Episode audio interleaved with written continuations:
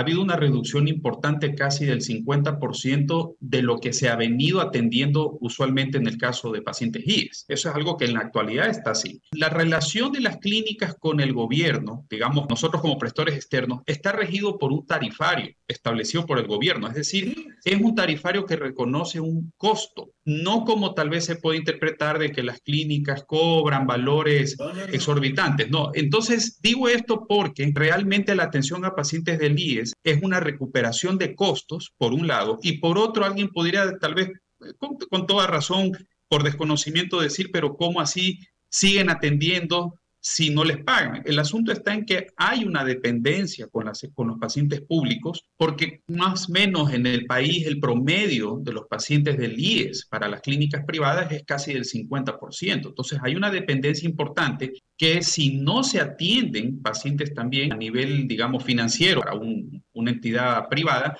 eh, eso implicaría el cierre. Entonces, entran varios factores que esta situación de deuda pone en riesgo y está poniendo ya en riesgo la sostenibilidad del sistema.